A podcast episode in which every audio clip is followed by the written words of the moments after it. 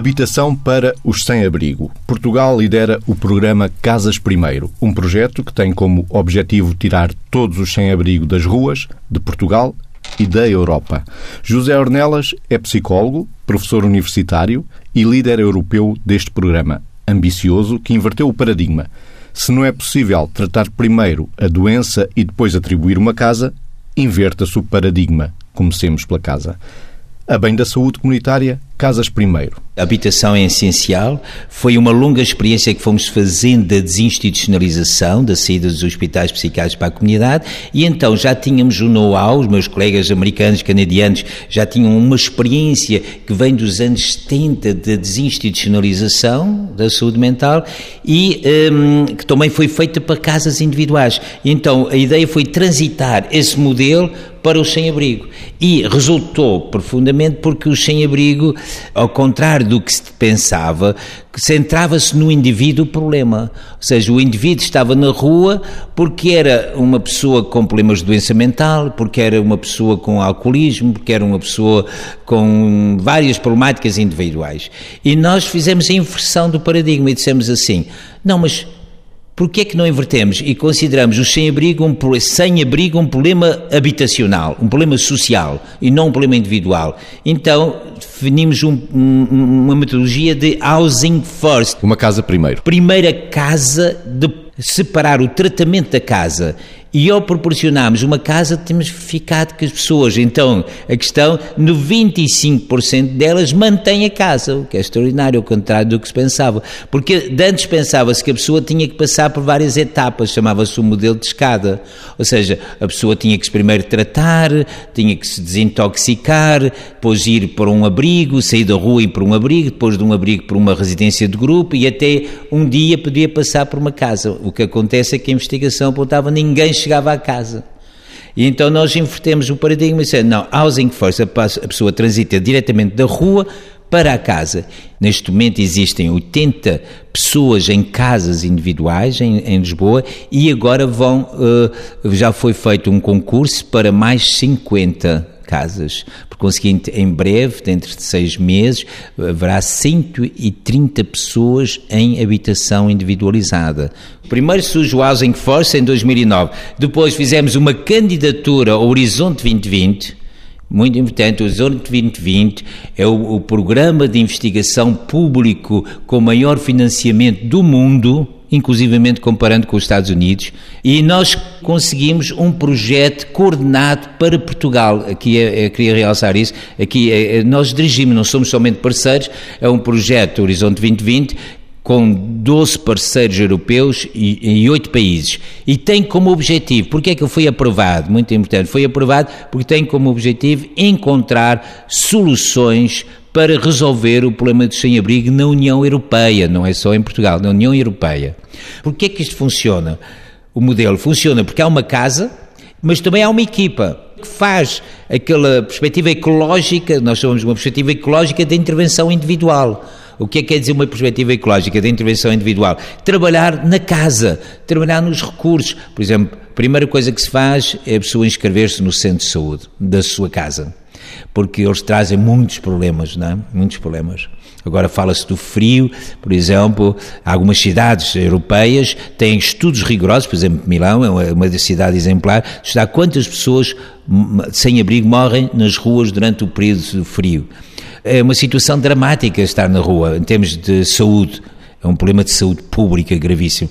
Por conseguinte, tem que se inscrever no centro de saúde para cuidar. Depois é preciso tratar do bilhete de identidade. Depois é preciso contactá-los com a comunidade, porque o rendimento social de instrução é baixo. É preciso outros complementos de ajuda, como alimentação, como roupa e isso tudo. E esta equipa é extraordinária ao fazer estas ligações, estas pontes e laços com a comunidade. Depois é que, um pouco mais tarde, nunca seis meses, antes de seis meses, é que se começa a colocar por iniciativa do próprio residente, as questões da empregabilidade, outras questões. Por conseguinte, na fase inicial, o objetivo é a casa e a saúde física. José Ornelas, o líder do programa Casas Primeiro. A transição das pessoas da rua para as casas pode trazer uma redução de custos para o Estado, a longo prazo, redução de custos porque as pessoas recorrem menos vezes às urgências, há menos internamentos psiquiátricos e ainda a inclusão social permite que a pessoa passe a trabalhar e a contribuir não só para os custos do programa, 30% do rendimento vai para precisamente a casa, como também passa a ser um cidadão produtivo e com uma identidade profissional, Margarida. Uh, sim, uh, eu gostava de, de, começar por refletir, isso é muito importante, uh, isso que, que acabou agora mesmo de dizer, é muito importante por uma razão, porque às vezes, quando se ouve uma casa individual, parece que é fácil obter uma casa e, portanto, é quase uma tentação, se isto for mal olhado e mal interpretado, é quase uma tentação aquelas pessoas que estão mais no fim da linha em termos de interesse pela vida chegarem a uma condição de ser de sem-abrigo para alcançarem uma casa. E esta é uma reflexão que tem que ser feita, ou seja, as pessoas têm de contribuir na proporção, portanto, isto não é uma questão, na proporção do que ganham, isto não é uma questão de uh, facilidade para ter uma casa, não é um meio para ter uma casa, tornar-se uma pessoa sem abrigo. Portanto, este é um aspecto que eu gostava de sublinhar. Antes disso, ou agora a seguir, gostava de dizer o seguinte: as várias circunstâncias que podem conduzir a ser sem-abrigo uh, resumir-se-iam numa, ou seja, aquelas pessoas que chegam a um ponto da vida em que pensam que não têm nada a perder Pode ser porque perderam tudo em jogo, pode ser porque não têm vínculos afetivos e perderam uma estrutura de família e de amigos, pode ser porque perderam o trabalho e sem terem um, um suporte social eh, que os enquadre, naturalmente também perdem o direito a ter uma casa. Portanto, são pessoas que de alguma forma se perdem no mundo. Outro dia perguntaram-me se alguém escolheria ser sem abrigo. Em determinadas circunstâncias, isto até para os distraídos pode parecer que sim. Porquê? Porque haverá pessoas que, por doença mental, obviamente optem por ser sem abrigo, mas com aspectos relacionados até com temas, conteúdos uh, relacionados com os seus delírios, ou seja, com o seu pensamento perturbado uh, e, portanto, possam fazer de facto essa opção. Mas uma opção saudável nunca é feita para, por ninguém ser sem abrigo, até porque isso coloca um bocadinho uh, as pessoas no limiar da ausência de dignidade e da ausência de proximidade ao outro. É interessante pensarmos que quando nós começamos também, ao nível do Instituto São João de Deus, a trabalhar na desinstitucionalização de pessoas com doença mental, os primeiros financiamentos que existiam eram exatamente para a formação. E uma das coisas que na altura eu e outras pessoas colocámos uh, ali em cima da mesa, logo nos primórdios, era fazer formação profissional, procurar integração no mercado de trabalho, sem haver uma casa, não. Portanto, a perspectiva do casa primeiro é dignidade primeiro. Depois, termos aqui também a noção que, efetivamente, uh, ter uma casa não é ter um teto e umas paredes. Casa é lar para fazer sentido. E, portanto, uh, o saber cuidar, o ter uma saúde equilibrada, uh, neste sentido de primeiro irem para o centro de saúde, serem olhados do ponto de vista de cidadãos progressivamente mais saudáveis. Portanto, estas pessoas que, de alguma maneira, passaram por um fim de linha e acreditam que estão a começar no princípio de uma nova linha, com esperança, com empenho, com motivação para redescobrir a vida e também para se reinventarem. E gostava de contar uma história que, de alguma maneira, uma pequena história que me contaram e que eu achei interessantíssima e daí que eu valorizo bastante este tema do Casas Primeiro, sendo que é fundamental termos a noção que, aliado às casas, tem que haver uma equipa que acompanhe a pessoa, devolvendo-lhe a cidadania nas diferentes vertentes que a cidadania implica, não é? Como, uh, como olha, tratar do cartão de cidadão, uh, tratar dos documentos que as pessoas, entretanto, perderam, saberem adequar a sua própria roupa à circunstância em que se encontram, seja verão, seja inverno, seja primavera, cuidados pessoais, higiene, etc., para além da saúde física em sentido estrito. Agora, a pequena história é: havia uma pessoa sem abrigo que todos os dias, uma senhora, que todos os dias pedia num determinado sítio dinheiro e pedia sempre à mesma pessoa. Uh, e a pessoa primeiro dava-lhe dinheiro, depois deixou de lhe dar dinheiro e ela continuava a pedir, e um dia ofereceu-lhe uma rosa. E ela nunca mais apareceu a pedir dinheiro naquele sítio àquela pessoa. Portanto, houve ali uma transformação da representação que ela sentiu e, portanto, um, da, da, da, representação dela para aquela pessoa e a partir do momento que lhe foi oferecida a Rosa, porque ela era efetivamente sem abrigo, ela não tinha o seu espaço, a sua casa, não tinha nada a não ser um corpo que a transportava para uma conduta que era pedir esmola, no dia que lhe ofereceram uma rosa, ela provavelmente entrou em dissonância cognitiva e deixou de interagir como sem abrigo. Dissonância cognitiva, Margarida? É um desconforto interno de acordo com o qual lhe é dada uma resposta que ela não espera ao seu comportamento, não é? E, portanto, eh, ela teve que sair dali porque para aquela pessoa ela deixou de ser considerada uma nada e passou a ser considerada uma pessoa. E, neste sentido, foi uma rosa que transformou, não é? O modelo funciona porque é um trabalho de equipa, Vitor. Não é tem aqui uma casa e uma chave, pronto, seja feliz. Sim, e para todas estas, estas áreas de intervenção, os trabalhos em equipa é o que faz sentido, não é? Porque os problemas são complexos, eh, não é no sentido de serem complicados, têm complexidades, têm várias variáveis que interagem naquilo que é o todo da pessoa para ir ao encontro de respostas das quais tem necessidade e que só fazem sentido se elas estiverem ligadas dentro de si enquanto necessidade satisfeita. Para que essas necessidades possam ser cumpridas, é evidente também tem que existir as equipas multidisciplinares que vão dando dando aporte às várias necessidades identificadas das pessoas sem abrigo. Isso é, essa é uma questão. A outra é pegar no que a Margarida dizia, porque a Margarida, quando referiu, disse, era, quando começou a contar a história, disse que era uma senhora sem abrigo, que eu achei interessante, porque é mesmo isso, não é? é que é esta coisa de desmontar o estigma e o preconceito. São homens. Sim, mas quando eu digo senhora, foi por, por chamar senhora, senhora não é? Por chamar senhora, nesse sentido, não é?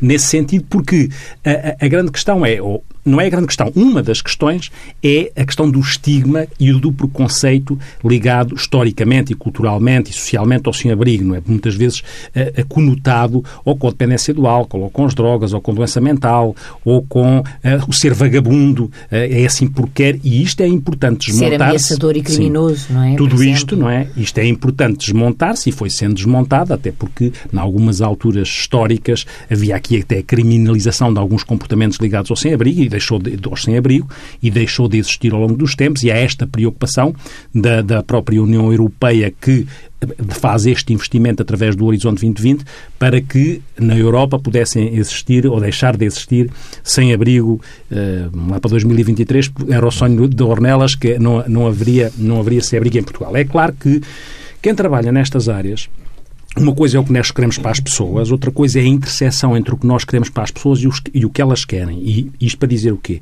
Para dizer que nós temos que respeitar também o trajeto das pessoas. E o recover é um conceito criado pelo próprio na sua, no seu resgate da sua, da sua forma de viver, com uma situação que tenha, mas e as pessoas são diferentes umas das outras e quem trabalha aqui tem que ter tolerância à frustração e perceber se calhar nem todas as pessoas querem daquela maneira. Tudo... Vamos desmontar o conceito de recover, que é uma alternativa. À cura, não é? Sim, recover é isso mesmo, é? É, não, é, é o contraponto àquela noção de que uma pessoa está doente ou está curada. É, muitas vezes, vamos imaginar uma doença mais complexa, como a, a esquizofrenia, as pessoas têm uma doença mental grave e têm que aprender a viver com aquela situação, criando um percurso de vida que lhes faça sentido com aquela situação e apesar daquela situação. Não é necessariamente uh, depender uh, o seu equilíbrio total de uma cura, mas do integrar variáveis competências que elas próprias também integram a situação de, de, de doença, mas conseguem viver com ela com um caminho que, que, lhes faça sentido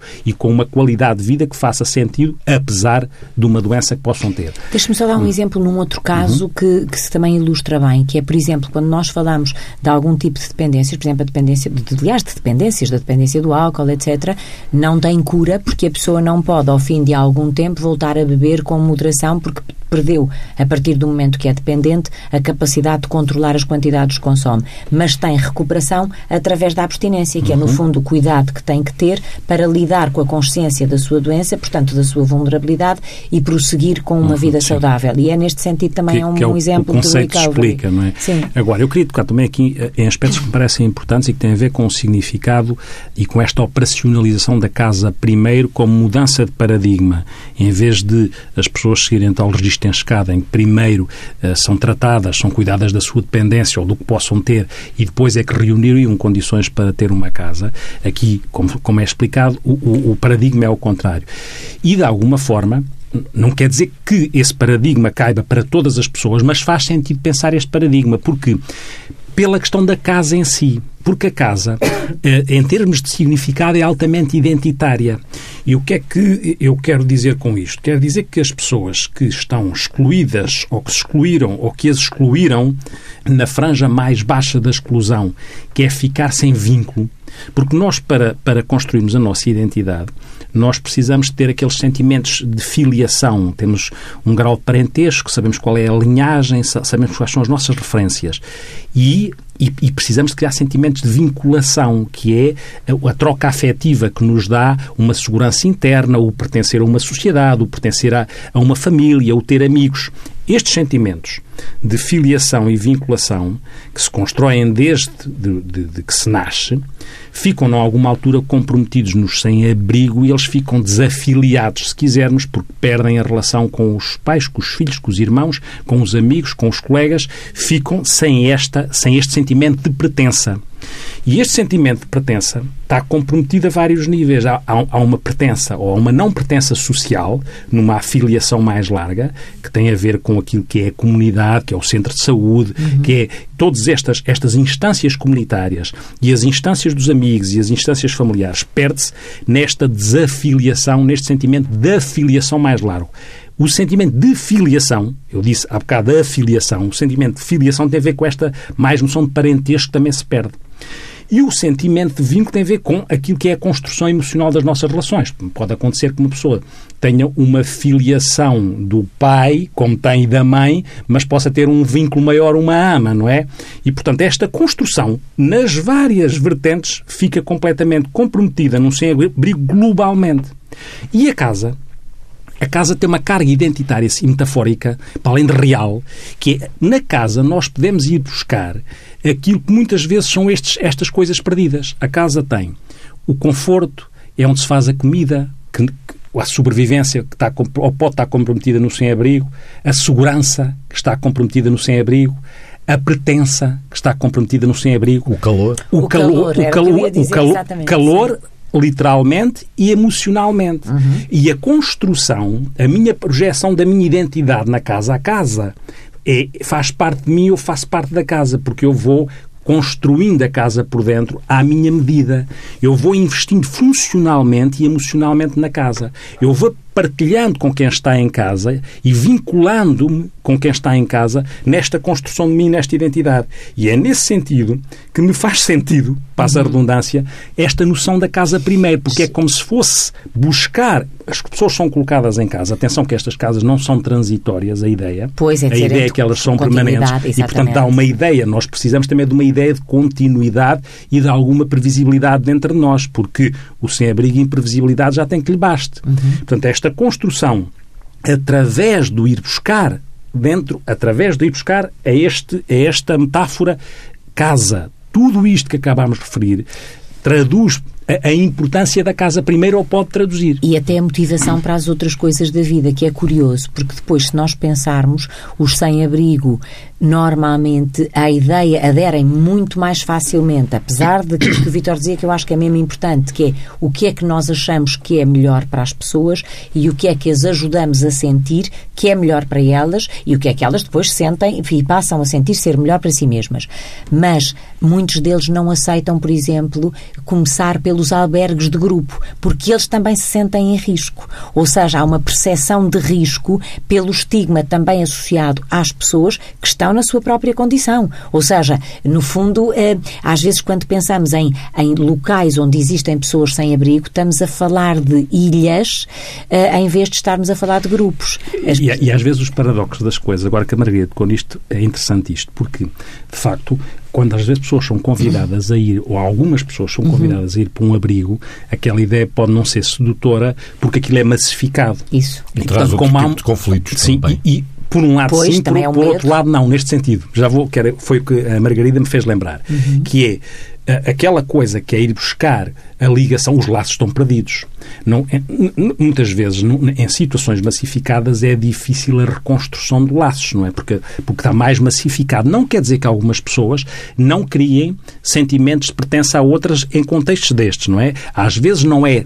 Às vezes a questão não é, não é se a pessoa tem uma casa ou está numa instituição com mais pessoas. É a forma como isto acontece lá dentro também. Isso. Porque as pessoas podem estar desabrigadas numa casa isolada, como podem estar desabrigadas num albergue e vice-versa. Uhum. Depende é como é que aquilo acontece, como é que aquilo é feito, como é que entre a funcionalidade e a recuperação dos laços emocionais, se isso acontece ou não, porque depois acontecendo, cada pessoa pode fazer as suas escolhas e fazer mais sentido uma coisa ou outra.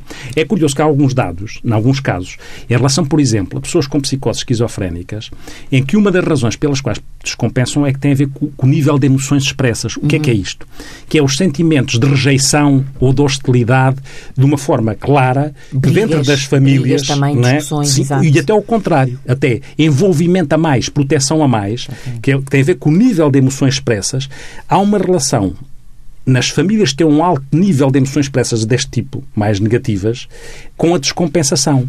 E às vezes pode acontecer que num sítio como. Pode acontecer isto em alguns casos, que é num sítio como um albergue, onde, onde pode não haver um nível de emoções expressas tão marcado que algumas pessoas possam não descompensar por essa razão por este lado. Podem descompensar por outro, porque o nível de emoções expressas é mais atenuado, uhum. em alguns Exato, casos. É? Exatamente. Precisamos exatamente. de uma nota do rodapé. Psicose esquizofrénica, Vitor.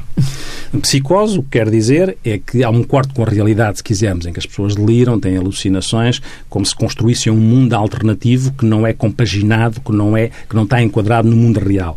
E, e depois, dentro das psicoses, a esquizofrenia é uma delas, não é? E quando dizemos eh, que é uma delas, eh, existem várias esquizofrenias, mas essencialmente a caracterização para as pessoas é este domínio, que já falámos até noutras alturas, dos sintomas psicóticos, são os tais, as alucinações dos livros, e os outros sintomas que são mais negativos, com a falta de vontade, com a apatia, com a falta de motivação, que a própria doença traz, e até com alterações cognitivas, com mais dificuldades de concentrar e, e processar a informação. E, portanto, é uma doença que tem essa complexidade e é uma doença crónica. Eu gostava de partilhar aqui uma coisa, porque eh, é, há um colega do Vítor, que é, que é o António Benti, que é um dos homens que mais sabe sobre sem-abrigo em, Portu em Portugal uhum. e não só em Portugal. Uhum. E há aqui um excerto de um conto que eu encontrei dele e que diz o sem amor ou o major sem serotonina. E há aqui um bocadinho que eu gostava de partilhar que diz assim: em pouco mais de um ano passara de cidadão vulgar a caso social, sem abrigo e alcoólico e como passava a maior parte do tempo na rua e pouco frequentava qualquer tipo de serviços, portanto, a história dos serviços que nós estávamos uhum. a falar há bocadinho, não é?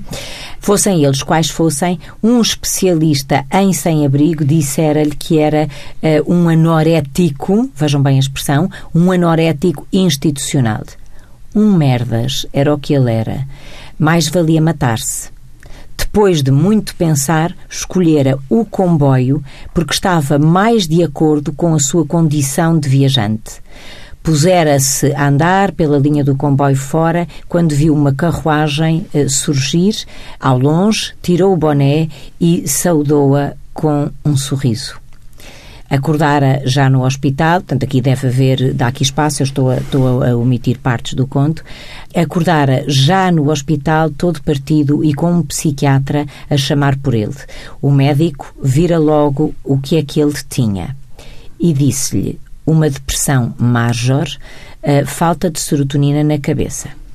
Agradecera ao psiquiatra a promoção a major ele que nunca tinha passado de um soldado mediano. Talvez por ser para a cabeça, a serotonina era cara.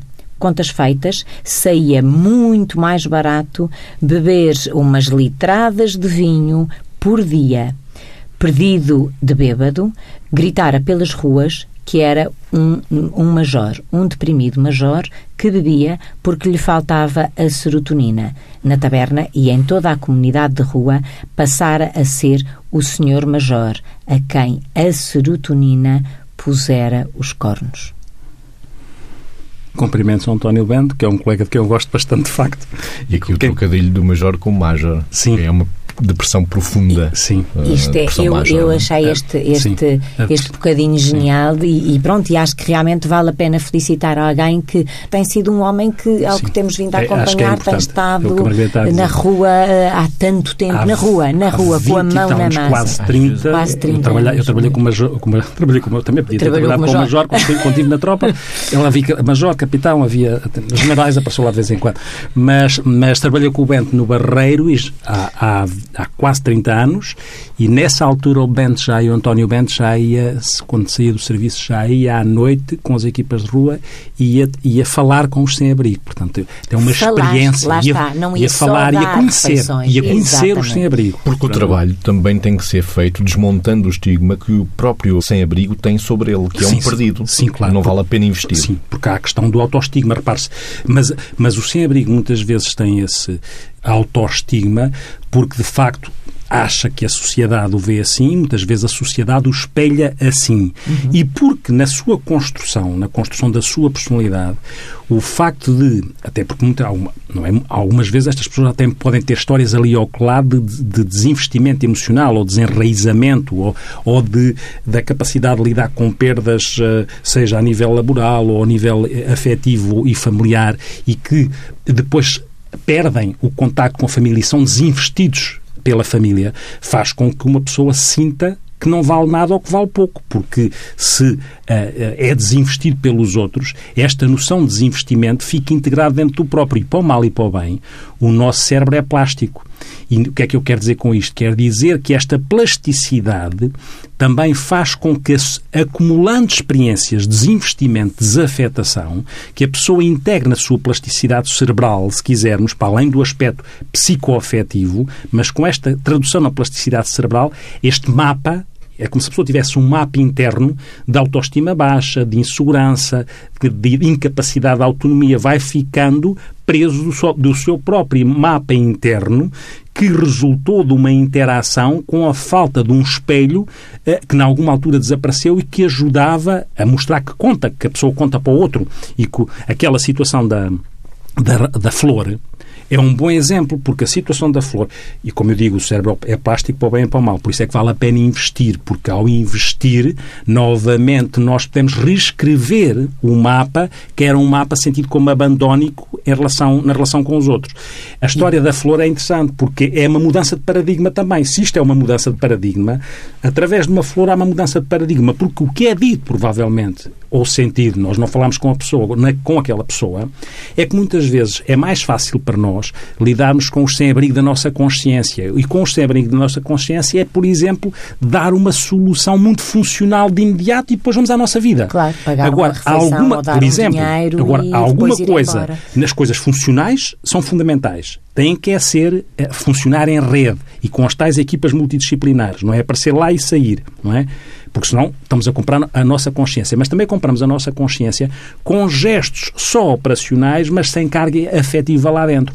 Quando muitas vezes a carência está naquilo que é e a pessoa sentir que conta novamente para aquela pessoa. E a flor, o que tem ali dentro, é a carga emocional. É, alguém dá importância àquela pessoa que está para além daquilo que é uma esmola, porque com a flor a, a, pessoa não vai fazer nada com a flor no sentido da sua sobrevivência uh, material, mas vai fazer muito naquilo que é a recuperação da sua importância emocional. E esta e é importância emocional é fundamental. E é interessante também esta consciência de que este trabalho tem que ser progressivo, porque esta devolução a estas pessoas da consciência de que podem voltar a ser amadas é mesmo uma devolução disto, porque muitas destas pessoas por perderem totalmente a autoestima e também os vínculos, já perderam a noção e a consciência de que são merecedoras de ser amadas e não ganham isto de um dia para o outro. Ou seja, nós estamos a falar de, de, de afetos, não é? E, portanto, aliás, o António Bento tem um livro que se chama Sem Amor, Sem Abrigo, curiosamente. Isso mesmo. Uh, não é? é. E, e, e, e, realmente é muito interessante uh, pensar que estas pessoas, para voltarem a acreditar que são dignas de ser amadas, uh, não é num gesto mágico ou numa dádiva até aparentemente extraordinária. É num caminho lado a lado. Quer dizer, há uma frase que não sei de quem é que diz qualquer coisa como uh, não caminhes à minha frente, posso não seguir-te. Não caminhes atrás de mim, posso não guiar-te. Caminha simplesmente ao meu lado e por aí poderemos ser felizes. E é um bocadinho isto que, que nos fica um pouco do que é que é este caminho do casas primeiro, mas atenção, não é casas, ponto. É casa primeiro e depois tudo o resto nesta equipa multidisciplinar que se complementa, não é?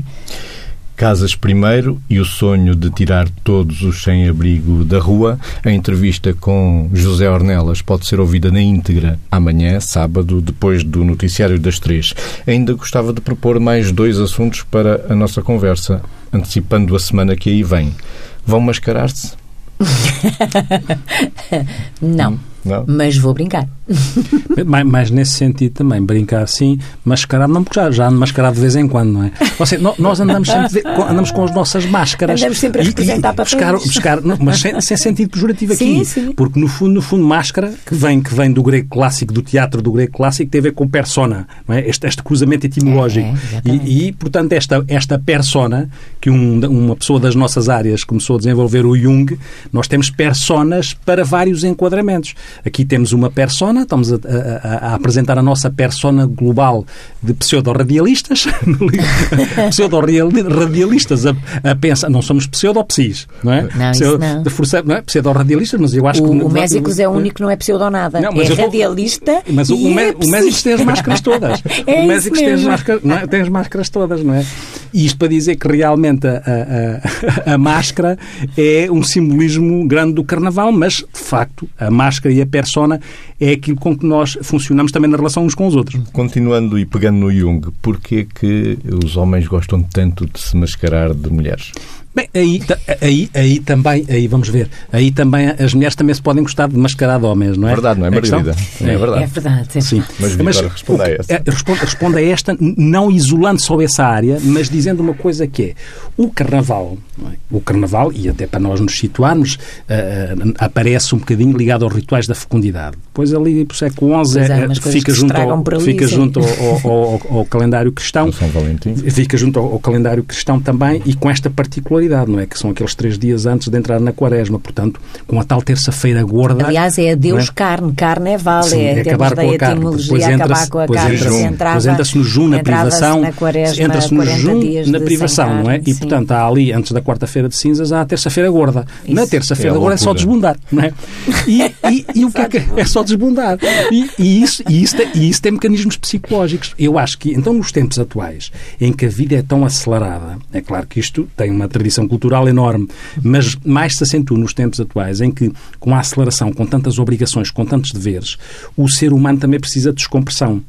E é, é, curioso como é que em determinados sítios, e é o peso da tradição e o investimento das pessoas, há uma pergunta que eu muitas vezes me faço: como é que as pessoas acabam o carnaval, já estão a investir no carnaval do, do, ano, do ano, seguinte? Aquilo dá uma trabalheira enorme, aquilo dá uma trabalheira. Porquê, porquê, o que é que leva a tanto trabalho, a tanto investimento, com carros alegóricos, com máscaras, com fantasias? E isto prova a necessidade que o ser humano tem de se conseguir equilibrar também por descompressão.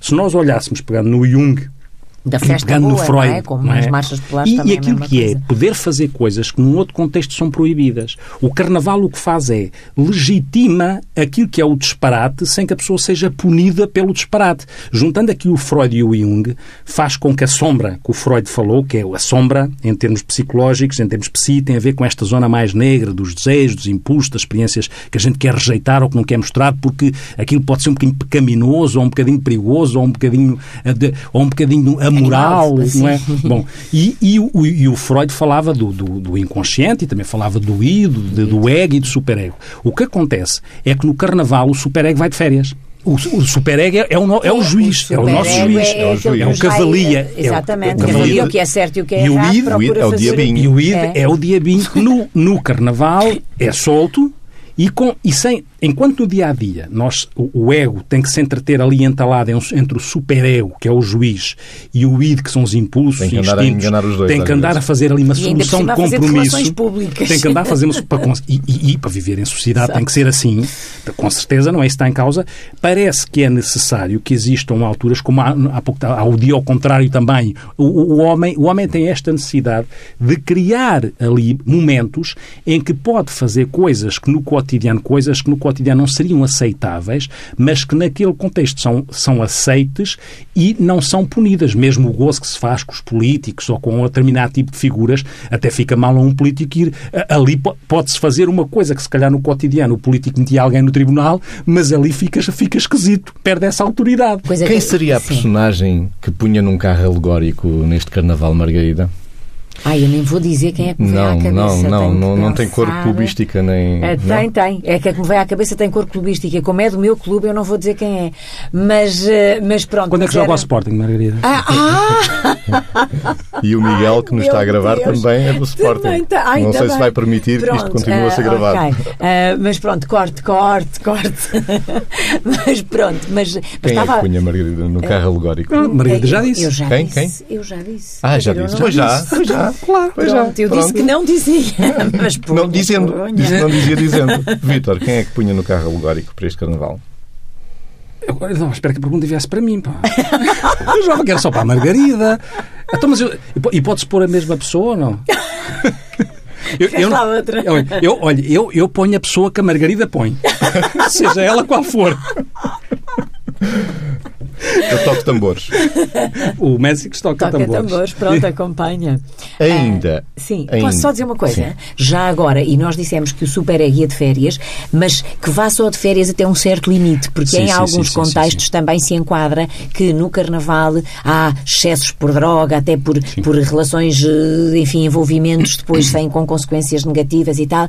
E, portanto, apesar de tudo, vamos pôr o super ego numas férias razoavelmente curtas, que são só mesmo três dias e, e três dias com alguma consciência, continuando, apesar de tudo, a, distinguir para o bem a nossa área, isto que a Maria está a dizer é importante, porque muitas vezes utiliza-se, nestas alturas, também se utilizam determinados intermediários para potenciar Isso. a libertação do ID e Isso enganar mesmo. o superego, nomeadamente o álcool, que a Maria estava a referir, Exato. não é? Obviamente não, há, não, não haverá problema em que as pessoas façam festa e que bebam uns copos, não é essa a questão. A questão é, é como se naquilo que é a saúde de cada um e naquilo que são os antecedentes de cada um, que nós os riscos todos nós precisamos às vezes de calcular para, para descomprimir, mas também há, é importante que na história de cada um nós olhemos para aquilo que são a nossa capacidade que temos ou não temos de nos autorregularmos, porque, por exemplo, um indivíduo com dependência do álcool não é por causa do carnaval Exatamente. que via, por exemplo, que via pode beber, estragar a vida não é porque podia estragar à custa, se pode estragar quase como um bombom de ginja, não é? Se tivesse uma dependência do álcool. Portanto, estas noções da relação de que advém daquilo que é nós uh, nos permitirmos, era como se o Carnaval nos permitisse e a sociedade nos permitisse que nós nos libertássemos dentro de uma desregulação que pode ser autorregulada em função do contexto de cada um. É? E, portanto, a desregulação anárquica às vezes pode ter consequências que as pessoas não conseguem voltar com elas atrás. Não é? uhum. Um minuto para o último tema. Um minuto para cada um. No próximo dia 14 temos o São Valentim ou o Dia dos Namorados o Dia Europeu da Disfunção Sexual. Já para não falar do Dia Nacional do Doente Coronário. Tudo coisas do coração tudo coisas do coração, do coração físico e do coração sentido. Sim, é verdade, eu acho que nós temos sempre que simbolizar as coisas. Eh, eu vou, vou apostar no dia de São Valentim, porque eu acho uh, graça, comentar, comentar um bocadinho mais isto.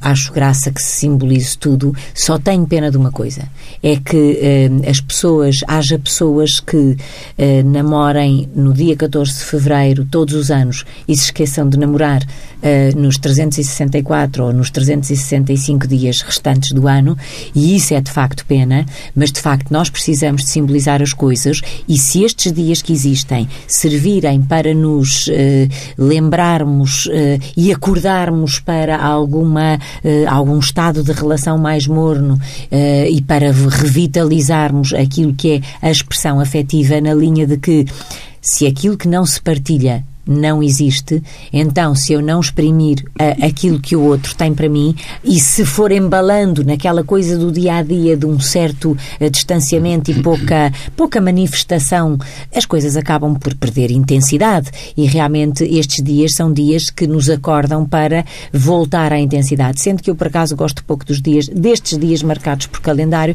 mas acho que são importantes para simbolizarmos as coisas. Vítor, é também um dia possível para bons amigos. É um dia possível para meus amigos, porque o dia de São Valentim também pode ser, até historicamente, também não. Há, há sítios e tradições que também têm a ver com trocas entre, entre, entre uh, coisas simpáticas entre amigos. Não sei qual é o sentido que você lhe deu, mas, mas é, é verdade, é o sentido que nós quisermos. É o é? sentido que nós, é sentido quisermos, que nós Sendo uma coisa muito curiosa que é esta, que é, uh, uh, eu vou dizendo sempre que nós somos seres sistémicos e aqui é preciso alguma atenção, porque vem o dia de São Valentim, ali no dia 14, as pessoas podem fazer umas coisas, mais um poema, mais uns chocolates, o que for, o que acharem, não é? Uh, e, que, e que, como a Margarida dizia, que possa ter efeitos multiplicadores ao longo dos outros dias, mas depois Isso. o Mésicos foi falar do dia da, da, do doente coronário, não foi? E da disfunção, eh, da disfunção sexual. sexual.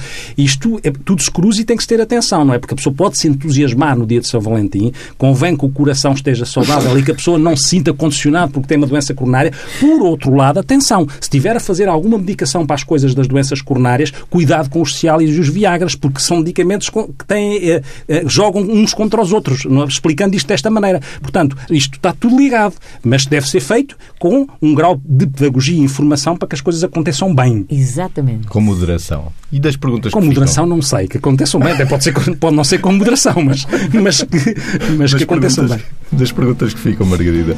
Gostava muito de saber se vamos conseguir, com os sonhos destes novos projetos, nomeadamente do, do Zé Ornelas, e em que nós todos concordamos, se conseguimos que aquelas pessoas que um dia nem sequer ouviam a voz do outro, porque têm uma casa, começam a desfrutar de ouvir música e de ter conversas com aqueles que também os vão visitar na sua casa. Começamos, se começamos a ter pessoas que conseguem sentir quase tudo aquilo que é bom sentir.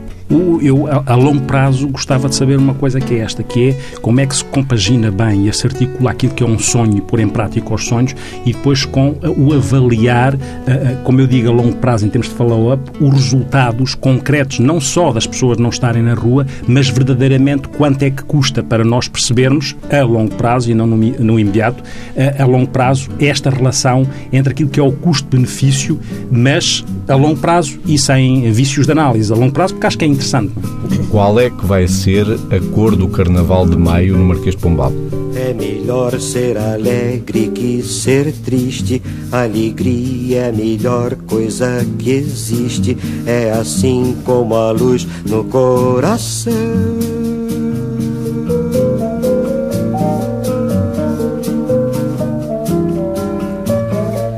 Mas para fazer um samba com beleza é Preciso um bocado de tristeza, preciso um bocado de tristeza, senão não se faz um samba não. Senão é como amar uma mulher só linda. E daí? Uma mulher tem que ter qualquer coisa além da beleza, qualquer coisa de triste, qualquer coisa que chora qualquer coisa que sente saudade, um molejo de amor machucado, uma beleza que vem da tristeza de se saber mulher, feita apenas para amar, para sofrer pelo seu amor e para ser só perdão.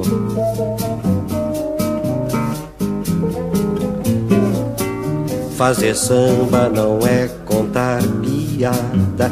Quem faz samba assim não é de nada.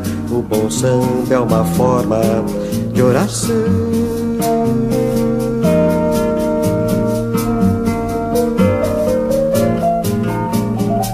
Porque o samba é a tristeza que balança E a tristeza tem sempre uma esperança A tristeza tem sempre uma esperança De um dia não ser mais triste, não Feito essa gente que anda por aí brincando com a vida Cuidado, companheiro A vida é pra valer E não se engane não Tem uma só Duas mesmo que é bom, ninguém vai me dizer que tem sem provar muito bem provado, com certidão passada em cartório do céu e assinado embaixo.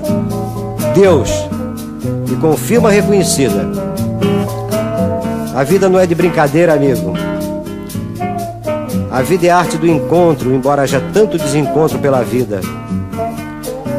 Há sempre uma mulher à sua espera, com os olhos cheios de carinho e as mãos cheias de perdão Põe um pouco de amor na sua vida, como no seu samba.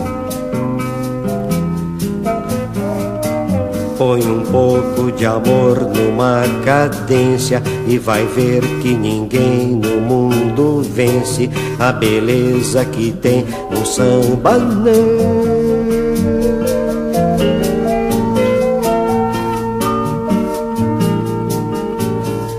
Porque o samba nasceu lá na Bahia E se hoje ele é branco na poesia Se hoje ele é branco na poesia Ele é negro demais no coração Eu, por exemplo, o capitão do mato Vinícius de Moraes Poeta e diplomata O branco mais preto do Brasil Na linha direta de Xangô Saravá! A bênção, senhora, a maior Yalorixá da Bahia, terra de Caíra e João Gilberto. A bênção, Pixinguinha, tu que choraste na flauta todas as minhas mágoas de amor. A bênção, senhor, a bênção, Cartola, a bênção, Ismael Silva, sua bênção em todos os prazeres. A benção Nelson Cavaquinho. A benção Geraldo Pereira. A benção meu bom Ciro Monteiro, você sobrinho de Nonô. A benção Noel. Sua benção Ari. A benção todos os grandes sambistas do meu Brasil branco, preto, mulato, lindo como a pele macia de Oxum. A benção maestro Antônio Carlos Jobim parceiro e amigo querido, que já viajaste tantas canções comigo e ainda há tantas a viajar. A benção, Carlinhos Lira, parceirinho 100%. Você que une a ação ao sentimento e ao pensamento. A benção. A benção, Baden Powell, amigo novo, parceiro novo, que fizeste esse samba comigo. A benção, amigo. A benção, maestro Moacir Santos, que não és um só, és tantos. Tantos como o meu Brasil de todos os santos, inclusive meu São Sebastião. Saravá! A benção que eu vou partir, eu vou ter que dizer adeus.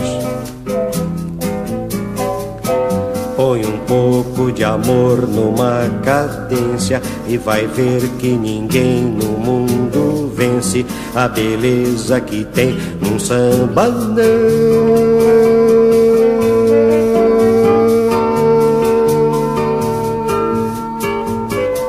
Porque o samba nasceu lá na Bahia E se hoje ele é branco na poesia Se hoje ele é branco na poesia Ele é negro demais no coração. Porque o samba nasceu lá na Bahia Se hoje ele é branco na poesia Se hoje ele é branco coração. Ele é negro demais no coração